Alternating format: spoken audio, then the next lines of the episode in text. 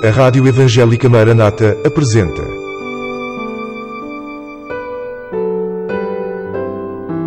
Mulheres da Bíblia. Mulheres que deixaram uma marca na história e que falam ainda hoje.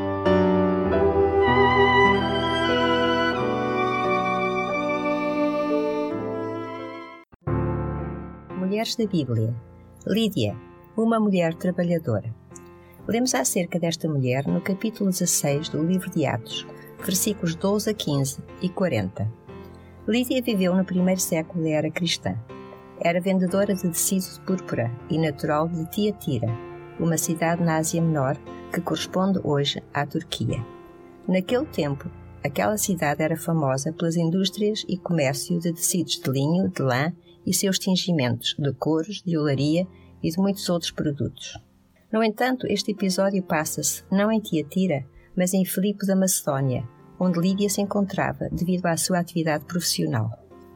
O apóstolo Paulo passou por ali na sua segunda viagem missionária, em obediência a uma visão que teve, em que entendeu que o Senhor queria que ele fosse pregar o Evangelho à Macedónia, a norte da Grécia de hoje. Filipe foi a primeira cidade daquela parte da Macedónia que Paulo, Silas e Timóteo visitaram.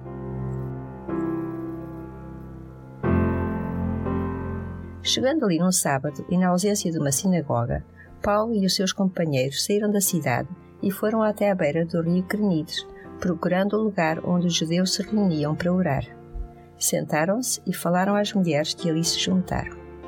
Uma dessas mulheres era Lídia. Lemos na Bíblia que ela já servia a Deus antes de ouvir o que Paulo e os companheiros pregavam. Ela já servia a Deus, mas ainda não conhecia a salvação em Jesus. Lemos então que foi o Senhor quem abriu o coração dela para que estivesse atenta ao que Paulo dizia.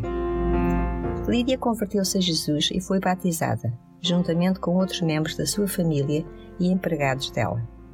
Presume-se que foi batizada logo naquele dia e naquele lugar junto ao rio onde se encontravam. Lídia foi a primeira pessoa a converter-se em território europeu. Assim que foi batizada, ela começou logo a dar frutos da sua conversão.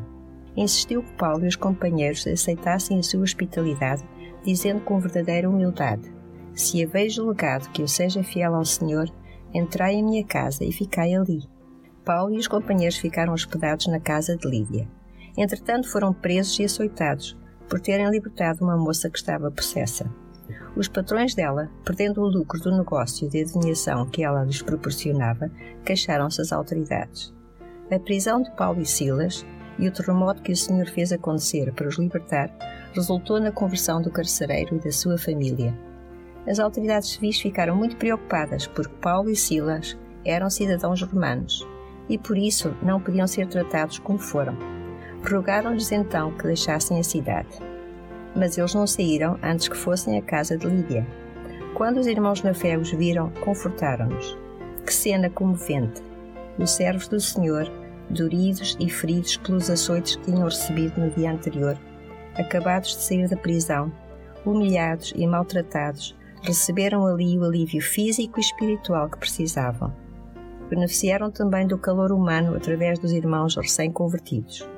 Anos mais tarde, Paulo escreveu-lhes uma carta, a Carta aos Filipenses, em que dizia: Dou graças a meu Deus por todas as vezes que me lembro de vós, fazendo sempre com alegria oração por vós, pela vossa cooperação no Evangelho, desde o primeiro dia até agora. Filipenses 1, 3 a 5.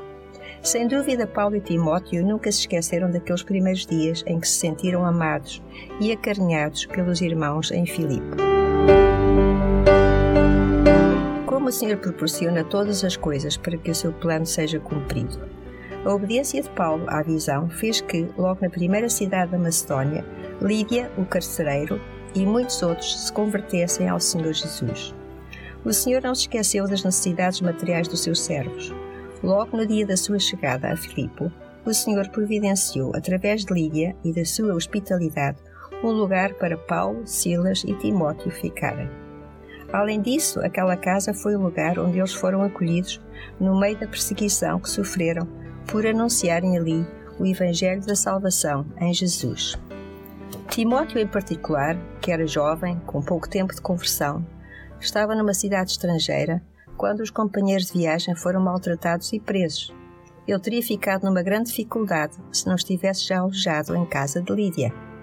Esta mulher trabalhava para ganhar o seu sustento, mas apesar das suas responsabilidades profissionais, Lídia não deixou que elas a impedissem de servir o Senhor. Lemos em Mateus 6, 24: Ninguém pode servir a dois senhores, porque ou há de odiar um e amar o outro, ou se dedicará a um e desprezará o outro. Não podeis servir a Deus e a Mamon, ou seja, às riquezas. Acabou de escutar Mulheres da Bíblia. uma produção da Rádio Evangélica Maranata.